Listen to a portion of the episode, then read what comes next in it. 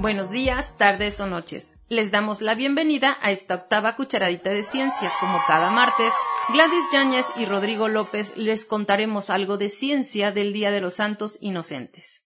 Si quieres contactarnos, nos encuentras con sana distancia en nuestras redes sociales, Sábados en la Ciencia HAL e Investigación V en Facebook, Sábados en la Ciencia en Instagram y TikTok, en Sábados en Twitter y Dirección General de Investigaciones V en YouTube.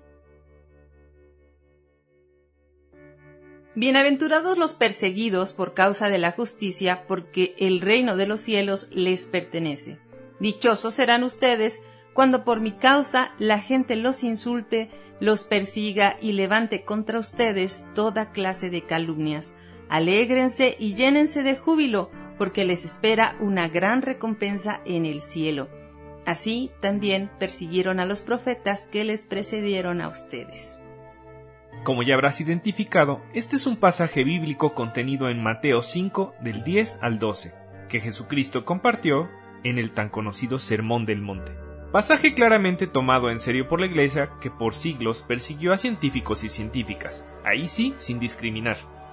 Pero no solo las religiones han perseguido a personas de ciencia, también lo han hecho los gobiernos, organizaciones, sectas y la opinión pública, por mencionar algunos. Y como se celebra el Día de los Santos Inocentes, quisimos hacer este programa para hablar del tema. Primero lo primero, un poco de historia.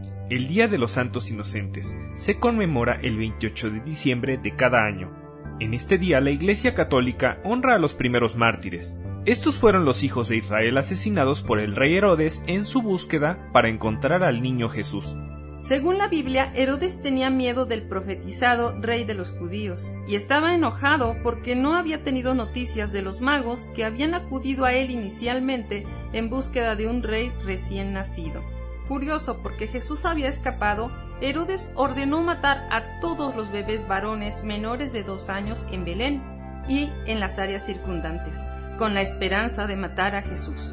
En la antigua Roma era un día tradicional de ayuno y duelo, por alguna razón, con seguridad extraña y retorcida, ha habido muchos cambios en la forma en que se ha celebrado el Día de los Santos Inocentes a lo largo de los años, del duelo a ser parte de una fiesta de los locos, en el que se animaba a los niños a divertirse y a hacer bromas. En la Edad Media, las bromas fueron condenadas y cambiadas alrededor de 1400 en algunas partes de Europa. Pero esta tradición un tanto absurda resucitó y se mantiene hasta hoy, Así que prepárate para escuchar bromas y ser víctima de ellas con el lema Inocente Palomita, desde noticias falsas descabelladas hasta memes graciosos, cosa que se hace en muchos países del mundo. Recuperando el sentido del acto que da origen a la fecha, observemos esto. Herodes tenía miedo del profetizado rey y reaccionó persiguiendo y asesinando inocentes. Las personas de ciencia, injustamente encarceladas, quemadas en la hoguera, guillotinadas, detenidas injustamente, torturadas y orilladas al suicidio, ¿habrán despertado un miedo similar al que sintió Herodes en sus persecutores? ¿O habrá sido cosa de celo y envidia? Cada caso es único.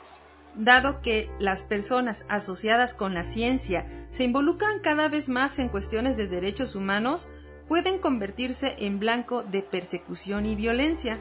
Algunas son encarceladas simplemente por la naturaleza de sus trabajos y otros por oponerse directamente al gobierno. Este es un fenómeno tan viejo como la humanidad, y entre los casos más conocidos se encuentran la quema en la hoguera de Giordano Bruno, astrónomo, filósofo, teólogo y poeta italiano, cuyas teorías cosmológicas superaron el modelo copernicano, pues propuso que el Sol era simplemente una estrella y que el universo debía contener un infinito número de mundos habitados por animales y seres inteligentes el juicio y la condena del astrónomo y físico italiano Galileo en 1633 por publicar un tratado sobre su observación de que la Tierra gira alrededor del Sol. La Inquisición prohibió sus escritos y Galileo pasó el resto de su vida bajo arresto domiciliario. O el caso del matemático y filósofo griego Pitágoras, que fue secuestrado en Egipto por los invasores persas y encarcelado en Persia, actualmente Irán. Y cómo no mencionar la quema de brujas, donde muchas mujeres de ciencia fueron perseguidas por sus conocimientos del mundo. Pero la persecución de personas de ciencia no es algo del pasado lejano. una de las primeras campañas organizadas para liberar a los científicos detenidos injustamente se dirigió a los campos de trabajo en Siberia a finales de la década de 1970. Porque sí, uno de los perseguidores de personas de ciencia fue Stalin y otro Herodes fue Adolfo Hitler. Un informe de Estados Unidos de 1992 mostró que para ese año se habían reportado 47 ingenieros, 24 médicos, dentistas y enfermeras y 8 científicos encarcelados en Libia. El recuento en Birmania fue de 7 médicos, 3 dentistas, 2 físicos, un cirujano, un matemático, un botánico y un ingeniero.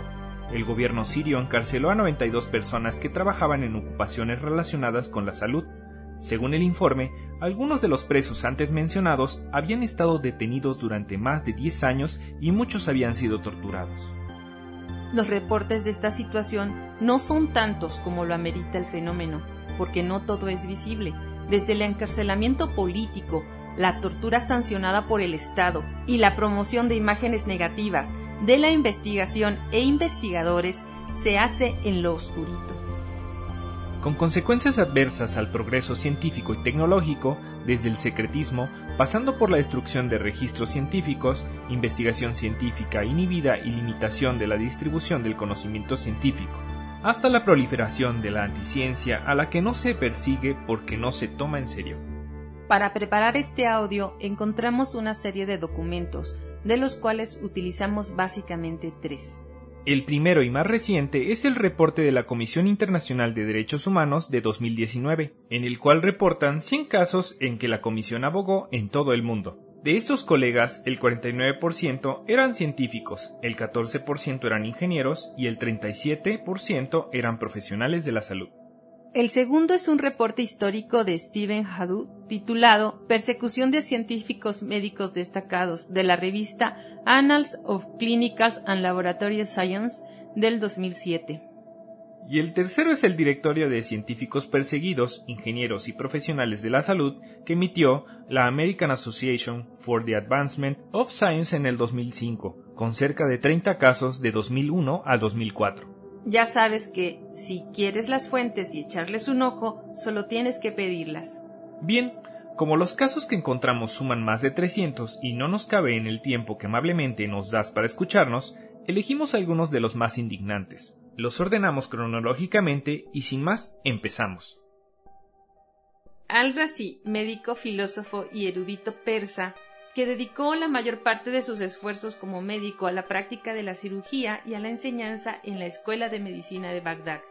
Introdujo las obras de Hipócrates y Galeno en el mundo árabe. Sus enseñanzas occidentales, pensamiento racional y fama como escritor, médico y médico en ejercicio pusieron a Rasés en conflicto con la jerarquía local. Perdió su puesto como profesor, fue arrestado y sus libros fueron prohibidos. Sus torturadores le golpearon la cabeza con sus libros hasta que quedó ciego. Murió en extrema pobreza. Andreas Vesalius es recordado como un gran anatomista y fundador de la ciencia médica moderna que se basa en hechos más que en tradiciones. Tuvo una vida turbulenta. Como estudiante fue expulsado de la Universidad de Lovaina, Bélgica. Buscó refugio temporal en París y finalmente encontró su lugar en Padua, Italia. Después de la publicación de su obra La fábrica, su fama como anatomista se hizo mayor con cada año que pasaba. Después de que su nombre se dio a conocer en todo el mundo, fue nombrado médico de la corte en España. Al diseccionar el cuerpo de un noble español que había muerto a su cuidado, Besalio descubrió, cuando abrió el pecho del hombre, que el corazón aún latía. Fue acusado de asesinato y llevado ante la Inquisición. El rey conmutó la sentencia de muerte de Besalio por una peregrinación de penitencia a Tierra Santa, Mientras estaba en el pasaje de regreso a España después de su peregrinación, murió en un naufragio. Johann Wirsung, un monje y médico bávaro que descubrió el conducto excretor del páncreas en 1642, fue envidiado por profesores universitarios y sometido a incesantes insultos verbales. Los celos los llevaron a una pelea al final de una reunión y un médico asistente lo mató a tiros. Marcelo Malpighi de Bolonia es recordado como el padre fundador de la patología anatómica debido a sus estudios pioneros sobre el hígado, el riñón y el vaso. Sus investigaciones recibieron comentarios favorables fuera de las fronteras de Italia, pero en su propio territorio. Malpighi fue objeto de ataques virulentos por parte de sus compañeros profesores. En más de una ocasión, Malpighi fue amenazado y agredido físicamente por sus enemigos. Finalmente, sus atacantes incendiaron su casa y destruyeron su biblioteca. Antoine Laurent Lavoisier, un miembro destacado de la Academia de Ciencias Francesas prerevolucionaria, después de su descubrimiento de que el oxígeno del aire inspirado se convierte en dióxido de carbono. Lavoisier se opuso a la elección de Jean-Paul Marat como miembro de la Academia. Años más tarde, cuando Marat era un destacado líder de la Revolución Francesa, recordó a Lavoisier. Lavoisier fue arrestado por cargos falsos de irregularidades financieras y fue juzgado por un tribunal revolucionario presidido por Marat. Lavoisier fue guillotinado el día en el que terminó su juicio y su cuerpo fue enterrado en una tumba sin nombre. Rudolf Virchow, el patólogo alemán más célebre, fue durante toda su vida un defensor abierto de las reformas sociales y democráticas. En 1848, cuando era patólogo adjunto, Virchow era líder de una revolución armada en Berlín que exigía un gobierno constitucional, libertad de expresión y atención médica universal. La revolución de corta duración fracasó. Virchow perdió su trabajo, fue investigado por la policía y fue desterrado de Berlín.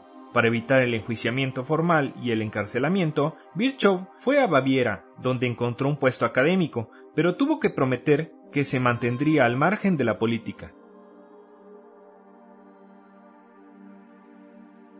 Albert Einstein nació en Ulm, Alemania. Todos conocemos a Einstein, era un judío no practicante. Su trabajo sobre la teoría general de la relatividad y su política pacifista despertaron una violenta animosidad entre los miembros de derecha de la sociedad alemana.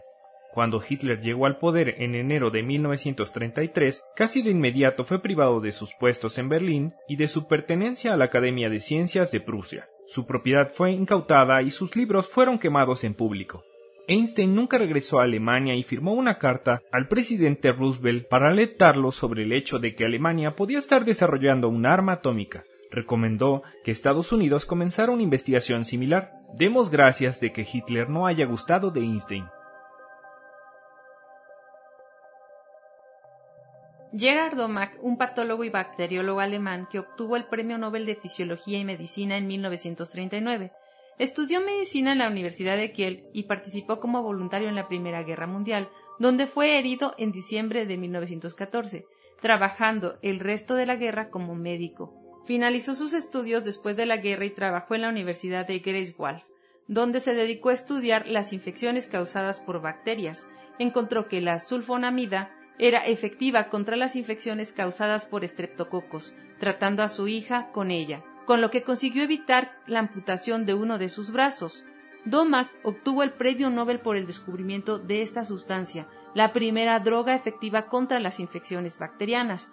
Durante la Segunda Guerra Mundial, Domac y su familia fueron vigilados constantemente por la policía y, ocasionalmente, lo llevaron al cuartel general para interrogarlo. A pesar de que no se le permitió ningún contacto con extranjeros, la sulfonamida se introdujo a finales de la década de 1930 en muchos países como fármaco antibacteriano. En la Alemania, sin embargo, Domac y la sulfonamida permanecieron en la lista negra hasta finales de la guerra en 1945. El epílogo de la historia de Domac es que en 1947 fue invitado a asistir a la celebración del Nobel en Estocolmo. Recibió las fichas de su premio en 1939 el diploma y la medalla de oro, pero ningún premio metálico porque el régimen nazi le prohibió recibir dicho premio. Hannah Arendt, teórica política alemana, posteriormente nacionalizada estadounidense, de religión judía, y aunque ella no se hacía llamar como una, puede ser considerada como una de las filósofas más influyentes del siglo XX.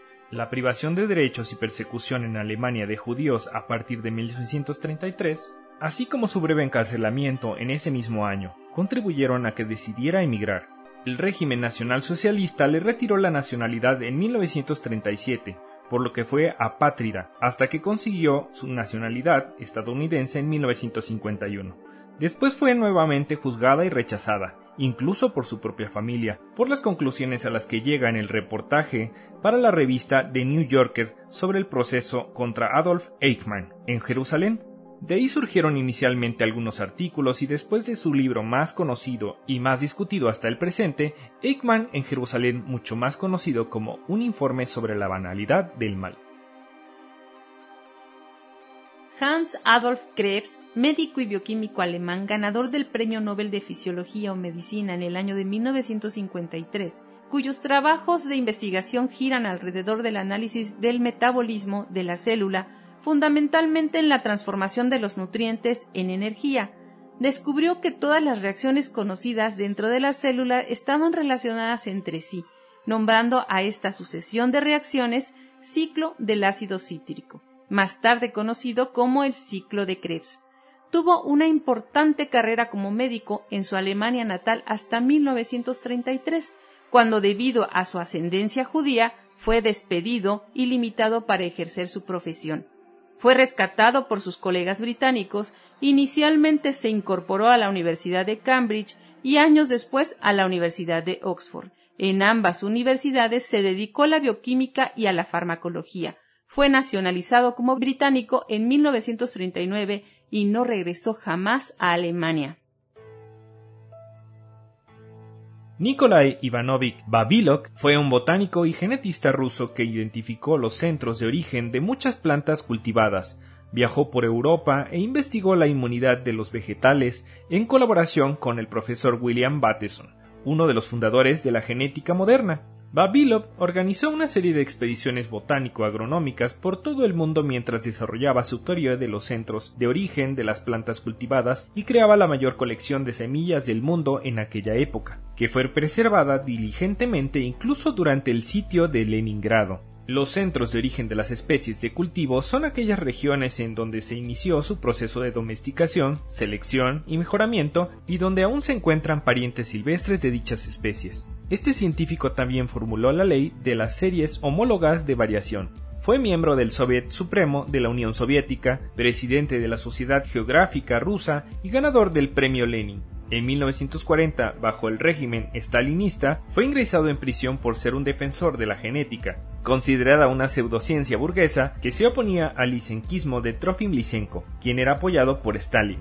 Como era habitual, Babilov fue condenado, en prisión sufrió de distrofia y murió en la cárcel por malnutrición el 26 de enero de 1943, a los 55 años, un hombre preocupado por reducir el hambre en su país. Walter Benjamin, filósofo, crítico literario, traductor, ensayista y divulgador de la historia alemán de origen judío. Su pensamiento recoge elementos del idealismo alemán o el romanticismo, del materialismo histórico y del misticismo judío, que le permitieron hacer contribuciones perdurables e influyentes en la teoría estética y en el marxismo occidental. Su pensamiento se asocia con la Escuela de Frankfurt, tras haber salido de la localidad francesa de Port-Vendresse, guiado por la activista antinazi Lisa Fitco, en el puesto de policía de la estación fue interceptado por la policía española, porque carecía de la visa requerida. Su amigo, Teodoro Adorno, le había ayudado a obtener las visas de tránsito en España y de entrada a Estados Unidos, donde le esperaba, pero carecía del permiso francés de salida al país galo. Benjamín, antes de tener que volver a Francia y caer en manos de la Gestapo, decidió acabar con su vida en el Hotel Francia, al que había sido llevado por la policía.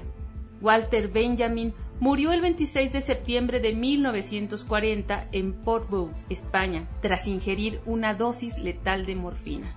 La trágica huida de Benjamin a través de los Pirineos ha inspirado distintos géneros de obras, dentro de las cuales está la novela El pasajero Benjamin de Ricardo Cano Gaviria, publicada en 1989.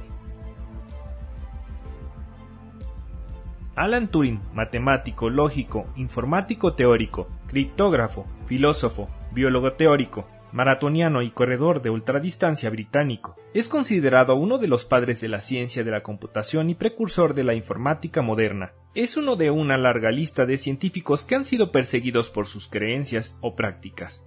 Después de admitir actos homosexuales, a principios de 1952, Alan Turing fue procesado y tuvo que elegir entre una sentencia de prisión o castración química mediante inyecciones de hormonas.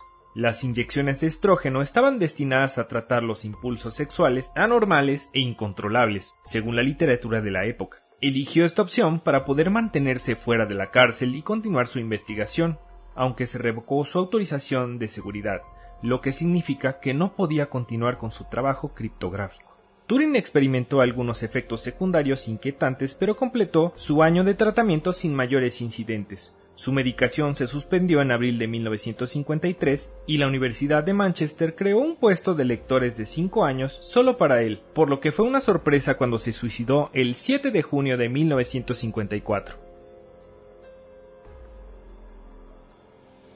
Walter Wilhelm George Botte fue un físico nuclear alemán que compartió el Premio Nobel de Física en 1954 con Max Born por inventar un nuevo método llamado método de coincidencia, mediante el cual detectó partículas subatómicas y otras aplicaciones. Durante la Primera Guerra Mundial sirvió al ejército alemán. En 1915 fue capturado por los soviéticos y estuvo cautivo en Siberia durante un año. Mientras fue prisionero de guerra, estudió el ruso y continuó con su investigación científica. También, en calidad de prisionero, conoció a quien se convertiría en su esposa y madre de sus dos hijas. El método de coincidencia de Bote también permitió determinar la distribución angular de los rayos cósmicos. En 1930 trabajó con Heber Becker y observó una nueva forma de radiación al bombardear berilio, boro y litio con partículas alfa de polonio.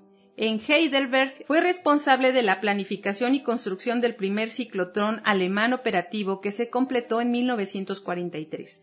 El ciclotrón es un dispositivo que puede acelerar partículas a lo largo de una trayectoria en espiral. Durante la Segunda Guerra Mundial trabajó en investigación de armas y en energía nuclear alemana. Después de la guerra, utilizó el ciclotrón alemán para crear isótopos radioactivos. Publicó numerosos artículos y libros científicos durante toda su vida. El 26 de diciembre de 1985, la primatóloga y conservacionista, la doctora Diane Fossey, es encontrada asesinada en su cabaña en Karisoke, un sitio de investigación en las montañas de Ruanda. Fue asesinada por su cruzada de toda la vida contra la caza furtiva. Amante de los animales desde muy joven, Fossey comenzó su carrera como terapeuta ocupacional.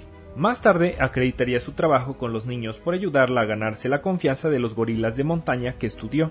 En 1963 pidió dinero prestado para financiar un viaje prolongado a África. Sus viajes la pusieron en contacto con los arqueólogos Louis y Mary Lackey y los fotógrafos de la vida salvaje Alan y Joan Root, y la introdujeron en el trabajo de la primatóloga Jane Goodall.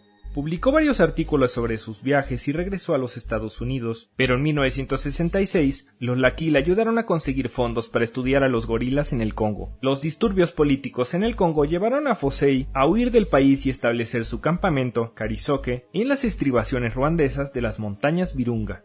Sus esfuerzos atrajeron la atención mundial sobre la causa contra la caza furtiva. Fue enterrada en un cementerio en Karisoke, junto a Digit y otros gorilas asesinados por cazadores furtivos.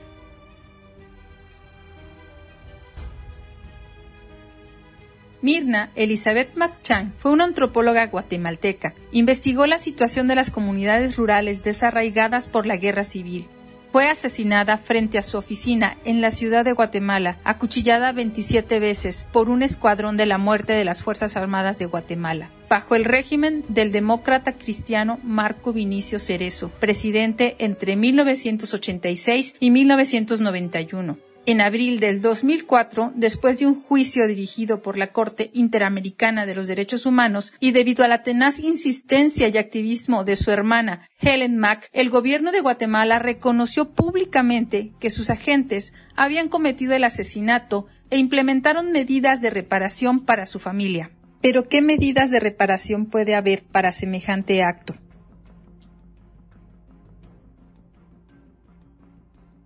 Como cirujano jefe en el hospital Al-Kanjalá en Chechenia durante la guerra de Chechenia a finales de la década de 1990 y principios de 2000, el doctor Kazan Bayev Fue durante un periodo el único médico que atendió a una población de hasta 100.000 personas. A veces realizaba hasta 60 cirugías al día para salvar vidas y extremidades, a menudo sin gas, electricidad, agua corriente ni vendajes. El doctor Bayev creía que era su obligación médica y ética tratar a todas las personas, aunque cada lado del conflicto insistió en que adoptara un enfoque político y ayudara solo a sus partidarios. Fue amenazado y finalmente encarcelado en Rusia y ahora es un refugiado en los Estados Unidos.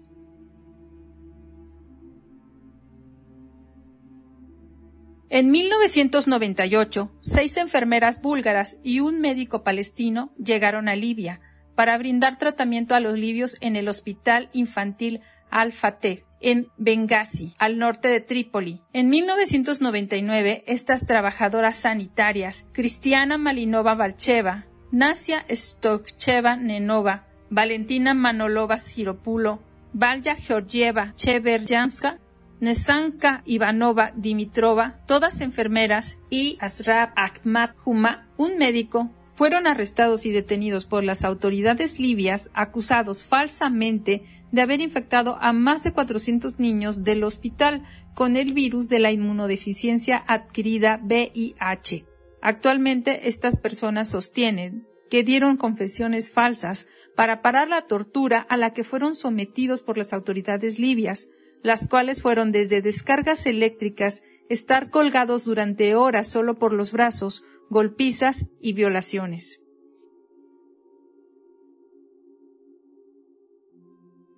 Los cuatro líderes del grupo de trabajo disidente, Marta Beatriz Roque, Vladimiro Roca, Félix Bone y René Gómez Manzano, fueron detenidos el 16 de julio de 1997 por publicar un documento titulado La patria es de todos, que criticaba el sistema de partido único de Cuba y pidió un cambio democrático. El primero de marzo de 1999 se celebró un juicio a puerta cerrada. El 15 de marzo de 1999 los cuatro fueron declarados culpables de sedición y condenados a penas de prisión de tres años y medio a cinco años. Fueron puestos en libertad en el año 2000.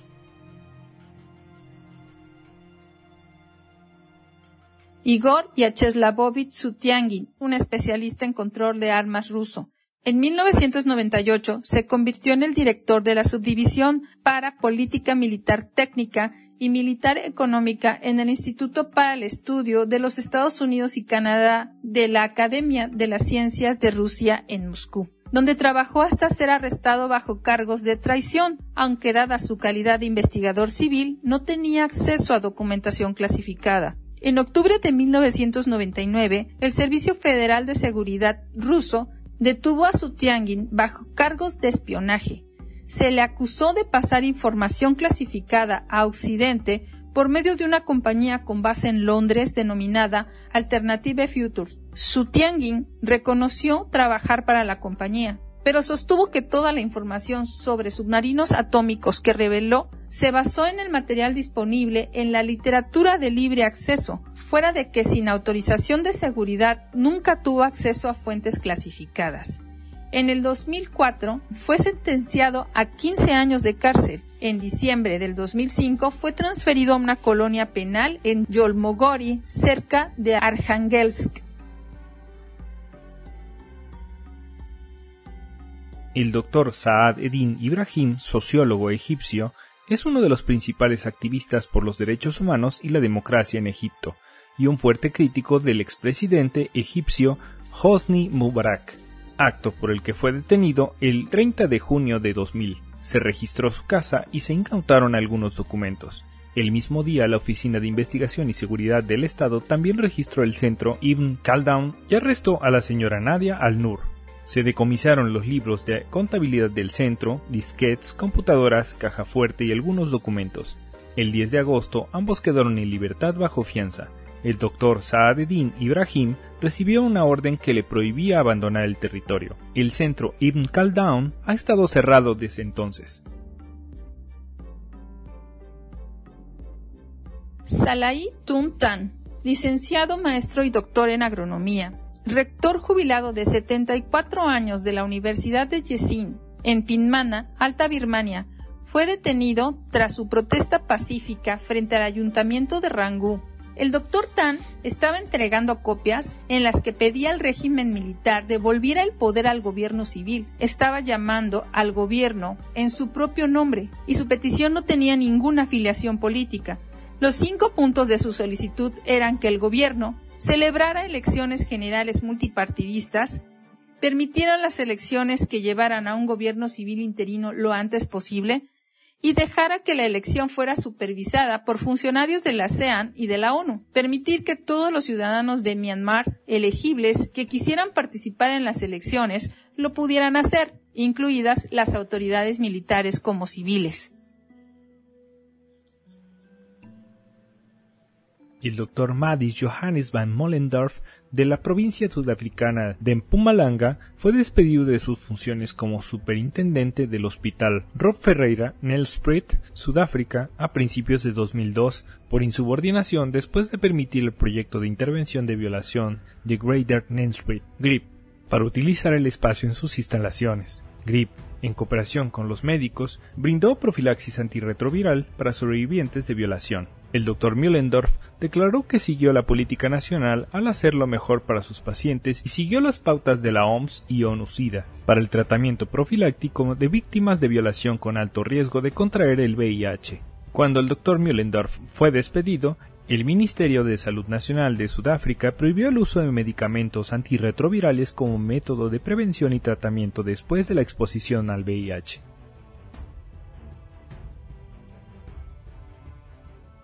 Jian Yang-yong, un médico chino, jefe del Hospital 301 en Beijing y un miembro del alto rango del Partido Comunista Chino. La policía detuvo al doctor Jian Yang-yong, de 72 años, y a su esposa, Hua Song-wen, el primero de junio del 2004, cuando se dirigían al hospital de Pekín donde él trabajaba.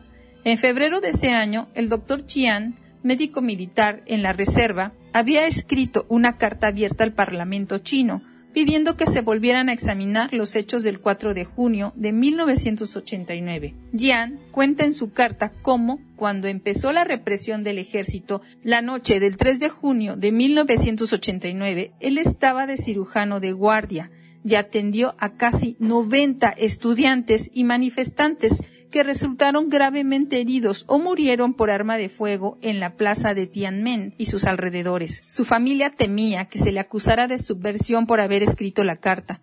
El doctor Jian es también conocido y respetado por desvelar el intento del gobierno de ocultar el brote del síndrome respiratorio agudo que estalló en China en el 2003. El doctor Jian y su esposa son dos de las decenas de personas detenidas arbitrariamente en los días previos y posteriores al aniversario del 4 de junio en China. El 18 de marzo de 2003, el gobierno cubano lanzó una represión masiva contra 75 disidentes, arrestando a periodistas independientes, defensores de derechos humanos, sindicalistas, bibliotecarios, maestros y seis médicos. El doctor Marcelo Cano Rodríguez, uno de los médicos detenidos, es coordinador nacional del no oficial Colegio Médico Independiente de Cuba. También es miembro de la no oficial Comisión Cubana de Derechos Humanos y Reconciliación Nacional fue detenido el 25 de marzo de 2003 mientras investigaba el arresto y detención de un colega médico. No tenía antecedentes penales anteriores. Las actividades que la Fiscalía citó contra el doctor Cano Rodríguez incluyó la visita a los presos y a sus familias como parte de su trabajo con el grupo de derechos humanos y manteniendo vínculos con la organización Médicos Sin Fronteras. Sin embargo, fue juzgado, declarado culpable y condenado a 18 años de prisión. El doctor Nguyen Dan Ke es uno de los activistas por la democracia más renombrados en Vietnam. Fue detenido el 17 de marzo del 2003 y condenado por abusar de los derechos democráticos para atentar contra los intereses del Estado. El doctor Ke fue liberado el primero de febrero del 2005. La historia de la defensa de la democracia por el doctor Ke se remonta a muchas décadas atrás fue detenido por primera vez en 1978 por criticar el sistema político de Vietnam. Después de su liberación, fundó el movimiento High Tide Humanist, una lucha no violenta para garantizar los derechos humanos de todo el pueblo vietnamita. insistió al gobierno a reducir el tamaño de sus fuerzas armadas y en cambio a invertir en el bienestar de su pueblo. Fue detenido nuevamente en 1990 y encarcelado sin un juicio, puesto en libertad casi diez años después, en 1998, pero permaneció bajo arresto domiciliario y en constante vigilancia del gobierno y con restricciones a sus movimientos y cualquier uso de medios de comunicación. El doctor Ke ha recibido numerosos premios por su compromiso de toda la vida con los derechos humanos, incluidos el premio Raoul Waldenberg, el premio RFK de los derechos humanos y la beca Hellman Hammond de Human Rights Watch. Füsenstahl, científica turca experta en el campo de las ciencias políticas, encarcelada el 25 de julio de 2017 por firmar la petición ¿No seremos parte de este crimen? en la que denuncia la violación de los derechos humanos por parte del gobierno turco en las regiones de población kurda. Fue trasladada a una prisión con cargos clasificados como delitos terroristas. Es una de las más de 20 científicos y científicas encarcelados por pedir paz en ese país. En su declaración a los defensores de los derechos civiles, la profesora Nostal comentó sobre su sentencia. Como académica, intelectual y ciudadana, me uní a mis colegas para pedir una paz justa y duradera en mi país. Iré a la cárcel por exigir la paz. Confío en que a pesar de todo, la paz finalmente triunfará. Muntaser Ibrahim, un destacado genetista de Sudán, junto con otros cientos de civiles, incluidos académicos, fueron detenidos por protestar contra el régimen del ahora derrocado dictador Omar al-Fashir en el 2019. Durante las protestas, las autoridades detuvieron a miles de civiles, incluidos académicos, abogados, médicos, periodistas y estudiantes. Decenas de manifestantes murieron y cientos resultaron heridos en la violenta represión de las protestas por parte del gobierno. Con la derrocación del tirano dictador, el presidente del Comité de Derechos Humanos de la Academia Nacional de Ciencias, Ingeniería y Medicina de los Estados Unidos mencionó la detención de científicos y académicos por la expresión pacífica de sus opiniones es contraria a los principios más fundamentales de los derechos humanos internacionales y devastadora para la investigación y el progreso científicos. Y la lista sigue. Esta fue una cucharadita amarga y volviendo al inicio de estas bienaventuranzas ya no queremos. Dicen por ahí que con el régimen nazi no se perdió tanto en la ciencia porque 16 personas, de entre las que fueron perseguidas y lograron ser rescatadas, ganaron premios Nobel, incluyendo Ernst Chain y Max Born. Pero no siendo tan optimistas, pensemos, ¿cuántos premios Nobel e investigaciones en beneficio de la humanidad se perdieron? ¿Cuántos pensamientos quedaron eclipsados? ¿Y cuánto talento se arranca de raíz por estas y otras situaciones persecutorias que no permiten que las personas que hacen ciencia la hagan en libertad? Los gobiernos autoritarios, impositivos y ciegos no le hacen bien a nadie. Por ejemplo, en Afganistán actualmente se está expulsando a los y las científicas del territorio a causa de la relación entre el gobierno talibán y las universidades. Es una situación muy difícil para un ser humano. Naces en la guerra, creces en la guerra, haces ciencia en la guerra y ahora morirás en la guerra. Cuando la guerra ni siquiera es parte de la naturaleza humana. Y en palabras de Walter Benjamin en su carta suicida, en una situación sin salida no tengo otra elección que la de terminar. Es en un pequeño pueblo situado en los Pirineos en el que nadie me conoce, donde mi vida va a acabarse. Le ruego que transmita mis pensamientos a mi amigo Adorno y que le explique la situación a la cual me he visto conducido. No dispongo de tiempo suficiente para escribir todas las cartas que habría deseado escribir. Es todo por hoy. Desde nuestra cabina de grabación de la Coordinación de Gestión y Divulgación de la Investigación de la Dirección General de Investigaciones de la Universidad Veracruzana, te deseamos un buen día, una excelente rutina de ejercicios o un reparador descanso. Te deseamos a ti, a nosotros y al mundo un 2022 que traiga libertad a los perseguidos, paz a las comunidades en guerra, bienestar para cada ser y avances científicos que contribuyan con el fin de las desigualdades entre el oprimido y el opresor sea cual sea su naturaleza. Si te gustó el sabor de estas cucharaditas, escríbenos y dinos qué tema te gustaría oír y con gusto haremos una cucharadita especialmente dedicada para ti. Hasta pronto.